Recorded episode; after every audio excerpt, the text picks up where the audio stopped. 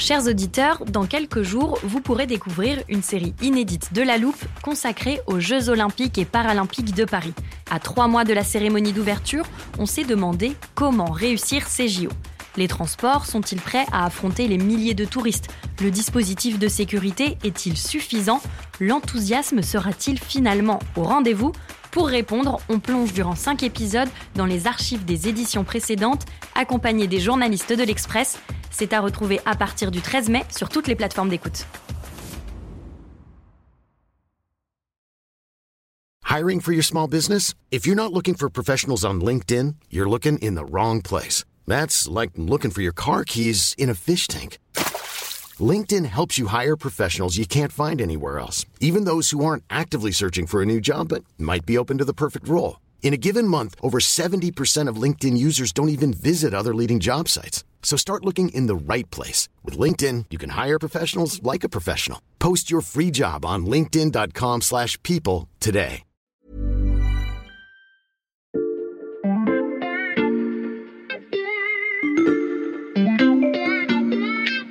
Salut, c'est Xavier Yvon. Nous sommes le mercredi 6 avril 2022. Bienvenue dans La Loupe, le podcast quotidien de l'Express. Allez, venez, on va écouter l'info de plus près. Je m'appelle Clélia Touzery, donc j'ai 31 ans, je suis maman célibataire. Euh, je suis actuellement en arrêt de travail parce que donc euh, j'ai eu deux accidents de travail et euh, lors de mon deuxième accident de travail, mon diabète de type 2 s'est aggravé.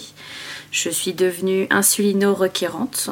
Je vous préviens, le témoignage de Clélia Touzery est édifiant. Mais pour bien le comprendre, il vous faut savoir deux choses. La première, c'est le lieu où elle vit. Moi, j'habite à Doyer, dans l'Allier. C'est une petite commune à à peu près 17-18 km de Molusson. Sinon, on va dire, euh, je suis à une heure au nord de Clermont. Et la deuxième, c'est le nombre de spécialistes différents que la jeune femme doit consulter régulièrement pour suivre l'évolution de sa maladie, en plus de son diabétologue. Il faut que je me fasse contrôler par un dermatologue tous les ans. J'ai besoin aussi de me faire contrôler les yeux. J'ai besoin de me faire contrôler le cœur. Je me fais contrôler aussi par une gynécologue euh, spécialiste. Mi bout à bout, ça fait deux rendez-vous minimum par mois. Sauf que... Sur Molusson, la grande ville la plus proche autour de chez moi, il n'y a quasiment rien.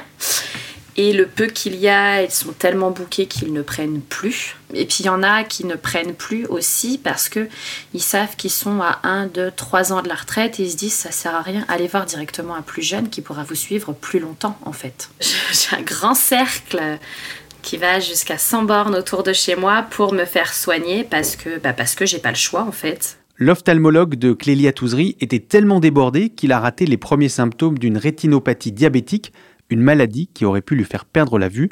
Heureusement, elle a trouvé un autre spécialiste. Le seul qui a accepté de me prendre, donc il a QC. Et euh, le jour où j'avais rendez-vous avec lui à QC le matin, j'avais aussi rendez-vous l'après-midi, donc avec mon endocrinologue.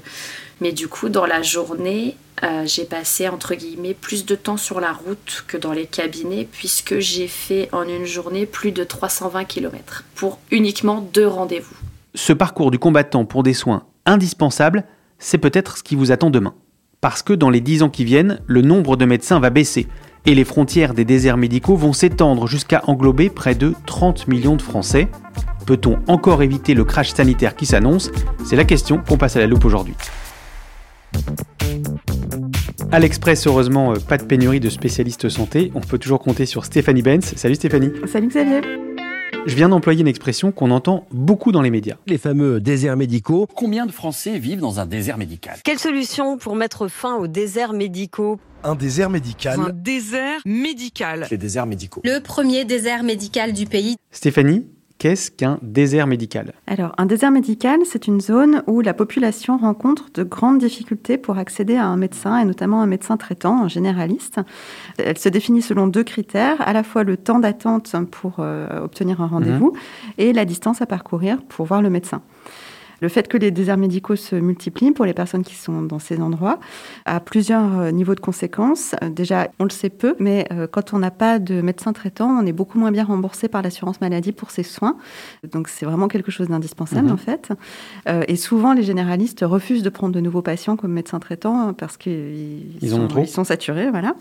Et puis après, bah, du coup, il y a toute un- une série de phénomènes qui en découlent. Le fait que les gens vont aux urgences et donc que les urgences sont saturées. Le fait qu'ils attendent pour voir un médecin et donc éventuellement leur état se dégrade. Et qui dit euh, état de santé dégradé dit aussi dépenses euh, supplémentaires pour euh, l'assurance maladie. Donc c'est vraiment mauvais sur tous les points. Est-ce qu'on peut mesurer les conséquences de ces déserts médicaux sur la santé publique? Alors, c'est difficile de répondre directement à ta question, mais effectivement, euh, l'Association des maires ruraux de France a travaillé avec un économiste et géographe de la santé Mhm. qui s'appelle Emmanuel Vigneron. Ensemble, ils ont fait des études sur l'espérance de vie euh, dans les zones rurales. Et effectivement, ils se sont rendus compte qu'il y avait un écart d'espérance de vie entre les zones rurales et les zones les plus urbanisées.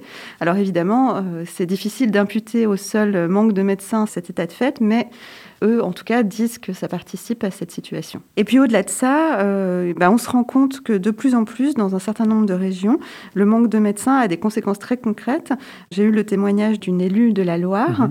euh, qui m'a expliqué que euh, dans son village et dans les villages alentours, deux pharmaciens, deux officines de, de pharmacie, avaient été obligés d'installer des cabines de télémédecine dans leur pharmacie parce que tout simplement les patients autour de chez eux n'arrivaient plus à faire même renouveler leurs ordonnances.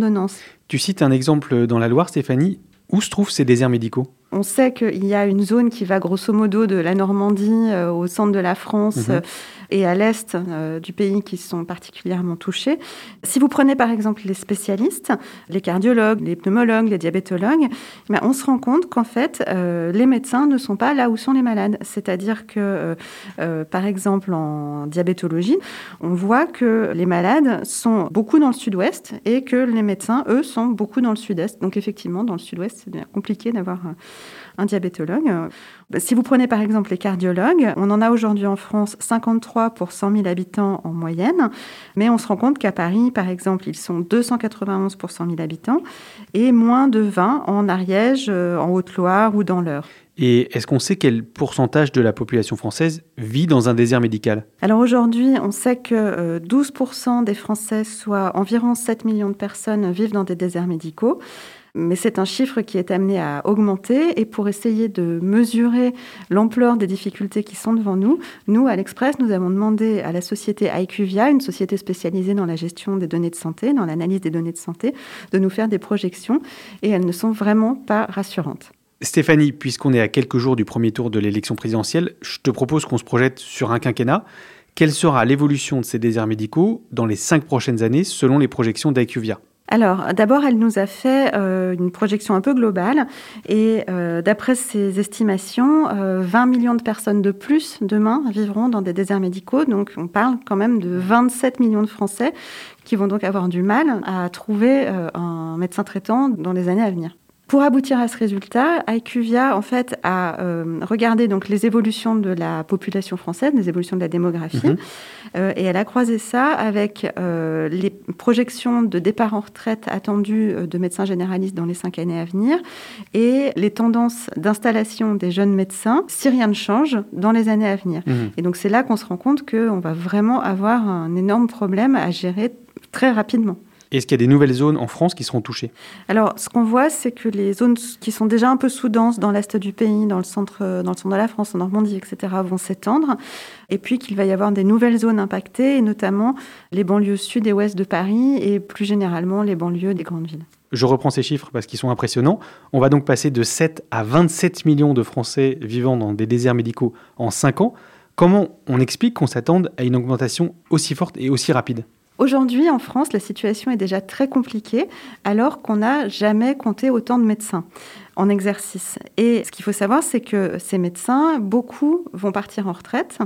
Et il ne va pas y avoir assez de médecins pour les remplacer du fait du resserrement du numerus clausus à partir des années 90. C'est-à-dire qu'il n'y a pas assez de médecins formés Il n'y avait pas assez de médecins formés.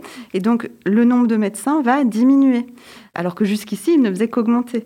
Donc, ça va être un vrai changement. Et par-dessus ça, euh, les besoins de soins de la population vont continuer à augmenter puisque les Français continuent de vieillir. Et puis, euh, il faut savoir qu'en plus, la sociologie des médecins change et que les jeunes médecins aujourd'hui sont moins enclins, et on les comprend, à travailler autant que leurs prédécesseurs. Et on sait, Stéphanie, qu'il y a eu un, un relâchement de ce numerus clausus ces dernières années. Est-ce que ça veut dire que la situation s'améliorera ensuite? Oui, oui, ensuite, elle va s'améliorer, mais entre euh, maintenant et dans 10 ans, ça va être vraiment très compliqué. C'est pour ça qu'on a besoin de solutions urgentes. C'est- le problème est vraiment, ça fait des années qu'on en parle, et en fait, il est vraiment devant nous à partir de maintenant. Hmm. Pour empêcher l'inexorable extension des déserts médicaux, l'enjeu est donc de prendre des mesures fortes pour les années qui viennent. Je n'ai pas évoqué l'élection par hasard tout à l'heure, parce que les candidats à la présidentielle ont des propositions pour éviter le crash. La première mesure de long terme, c'est en finir avec ce numerus clausus. Moi, ce que je propose, c'est de faire sauter complètement cette idée de numerus clausus. Nous proposons de lever vraiment le numerus clausus. Stéphanie, tu viens de nous dire que le numerus clausus, trop resserré, était en cause dans la crise qui s'annonce. Et en réaction, les candidats à la présidentielle proposent presque tous de continuer à augmenter le nombre de places en fac de médecine. On vient d'en entendre quelques-uns. Est-ce que c'est utile? En fait, non. Malheureusement, mais euh, non, c'est pas utile parce que dans 10 ans, le fait que le numerus clausus ait déjà été desserré ces dernières années permettra de régler le problème et normalement, on devrait avoir beaucoup moins ces difficultés d'accès aux soins. Ok, donc jouer sur le nombre d'étudiants en médecine, c'est pas la solution. On va continuer de se pencher sur les autres propositions des candidats. Oui, je crois aux incitations financières pour les médecins. Il y a des départements, encore une fois, qui ont mis en œuvre ces incitations financières et cela fonctionne. Les incitations financières pour que les médecins s'installent dans des zones qui en manquent, est-ce que ça marche comme le dit Marine Le Pen? Ça marche, mais pas suffisamment. On le voit bien. Ça fait des années que les pouvoirs publics misent sur des politiques d'incitation financière, qui peuvent être d'ailleurs très généreuses, puisque ça peut aller jusqu'à 50 000 euros par médecin qui s'installe dans un désert médical. Et pourtant, ça suffit pas. Donc, euh, on continuer dans cette voie. On va continuer à débloquer des fonds à perte. Là, on parle d'incitation, mais dans le débat sur l'installation des médecins, il est aussi parfois question de mesures plus coercitives. Est-ce qu'il y a des candidats qui en proposent, Stéphanie? Oui, oui, bien sûr, puisque une des pistes, ce serait effectivement de revenir sur la liberté d'installation des médecins. Et donc, Yannick Jadot euh, va dans ce sens-là, puisqu'il propose un- une forme de conventionnement sélectif. Donc ça, ça veut dire qu'un jeune médecin ne pourrait s'installer dans une zone surdense que s'il remplace un médecin qui part en retraite. Mmh.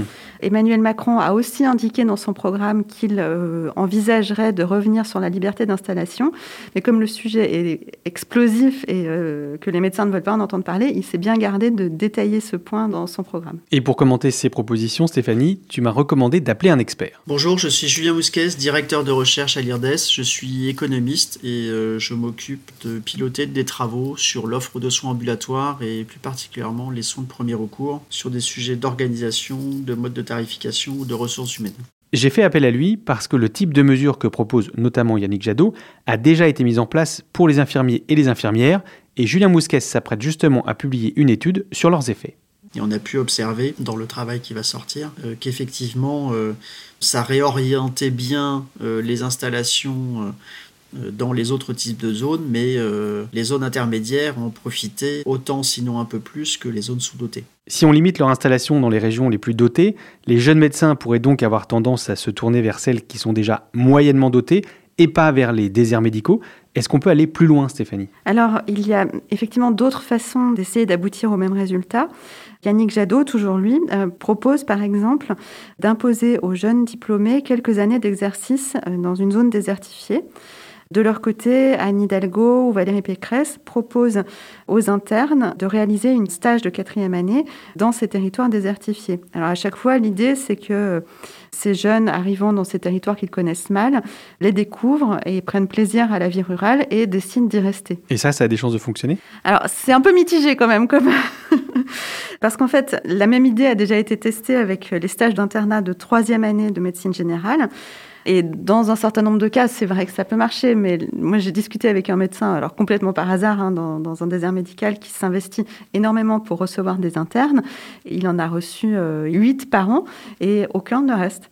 Pourquoi? Parce que euh, il m'explique que euh, soit ces jeunes médecins savent qu'ils ne vont pas trouver d'emploi pour leur conjoint ou euh, qu'ils ont des attaches familiales ailleurs, etc. Bon, est-ce qu'il y a d'autres propositions des candidats qu'on n'a pas évoquées? Oui, évidemment, les candidats ne manquent pas d'idées sur le sujet. Éric Zemmour, par exemple, propose de salarier des médecins. Alors, il faut savoir que c'est pas une idée nouvelle, hein, puisque il y a déjà un certain nombre de départements qui se sont lancés dans cette expérience.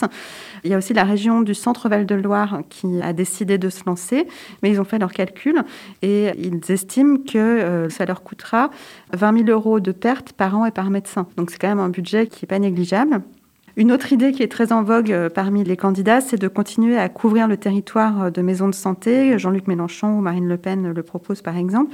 Alors une maison de santé, qu'est-ce que c'est? C'est un lieu qui regroupe plusieurs cabinets, alors souvent plusieurs cabinets de généralistes, mais aussi d'infirmiers, de kinés, etc qui permet un exercice regroupé euh, qui est beaucoup apprécié des médecins et notamment des jeunes médecins.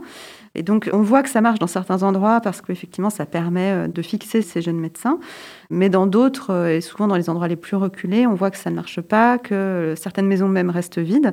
Et donc, ça fait encore une fois beaucoup de dépenses pour un résultat assez incertain.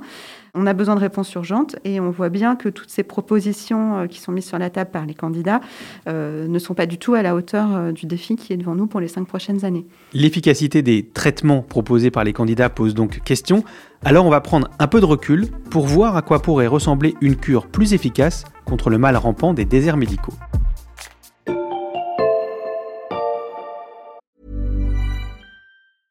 Hey, I'm Ryan Reynolds. At Mint Mobile, we like to do the opposite. of what Big Wireless does. They charge you a lot, we charge you a little. So naturally, when they announced they'd be raising their prices due to inflation, we decided to deflate our prices due to not hating you.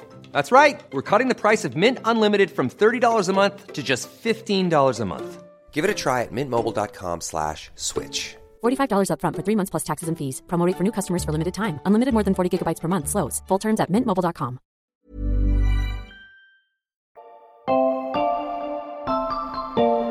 a des modes de rémunération qui favorisent des nombres de contacts importants, mais pour des tailles de patientèle moins importantes. C'est le cas de la rémunération à l'acte, puisque par définition, euh, les revenus sont corrélés au nombre de contacts qu'on va avoir dans l'année.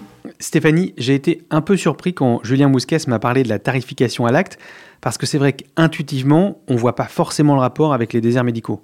Alors en fait, si, euh, c'est même une question majeure, parce que euh, aujourd'hui, pour essayer de résoudre euh, cette difficulté qui est devant nous, on a besoin de permettre aux médecins de gagner du temps médical. Et comment ils peuvent gagner du temps? En partageant leur activité, en travaillant différemment, en faisant plus appel aux infirmières, aux kinés, etc., pour euh, toute une série d'actes qu'ils font aujourd'hui et que d'autres pourraient faire à leur place.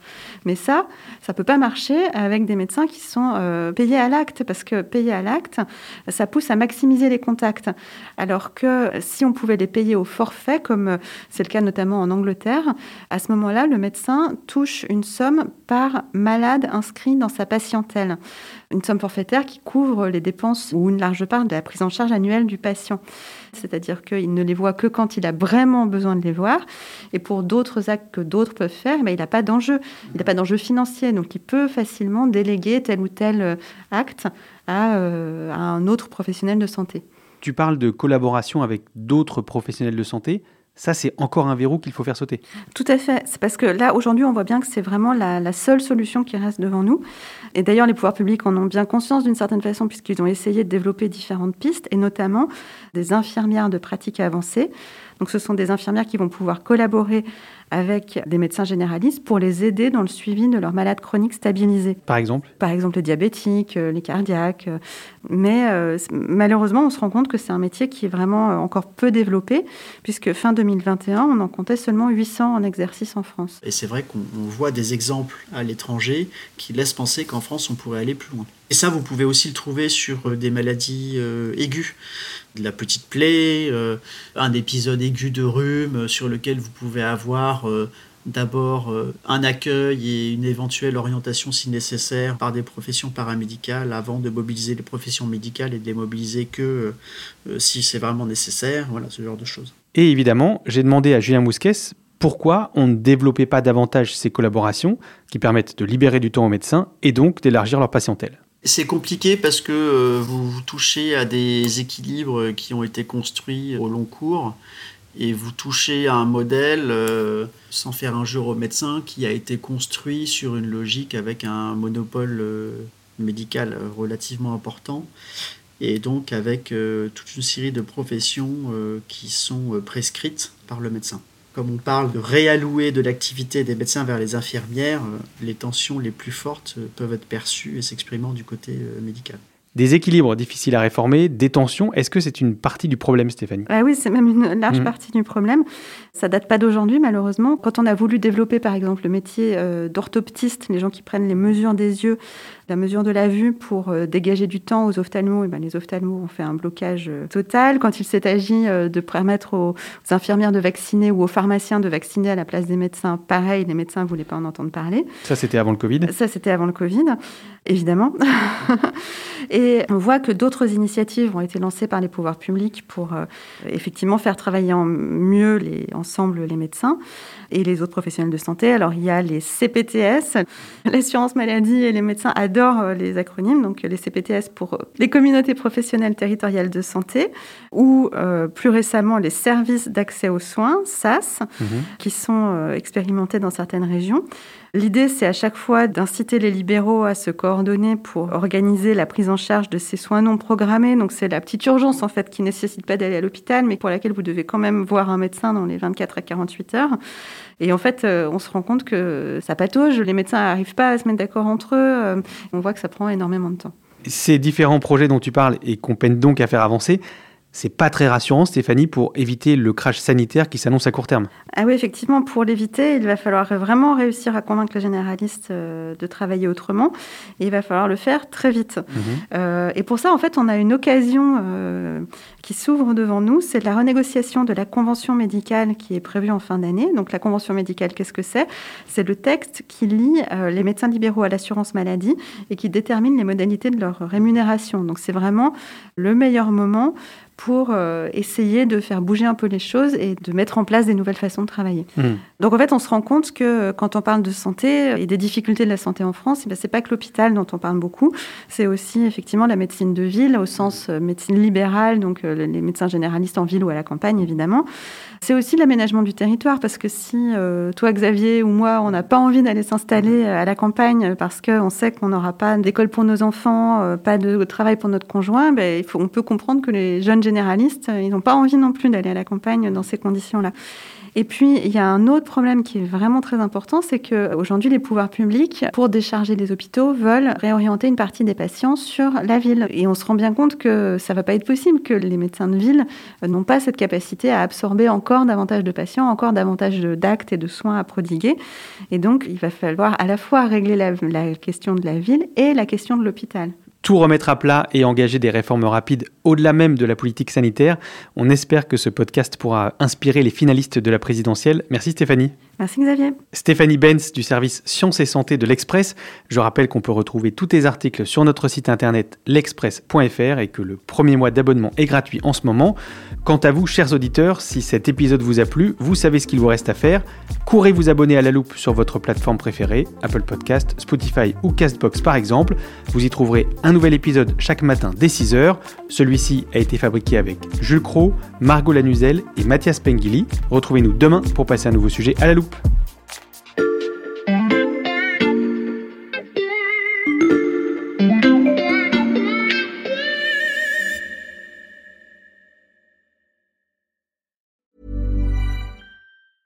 Even when we're on a budget, we still deserve nice things. Quince is a place to scoop up stunning high-end goods for 50 to 80% less than similar brands. They have buttery soft cashmere sweaters starting at $50, luxurious Italian leather bags, and so much more. Plus, Quince only works with factories that use safe, ethical, and responsible manufacturing. Get the high-end goods you'll love without the high price tag with Quince. Go to quince.com slash style for free shipping and 365-day returns.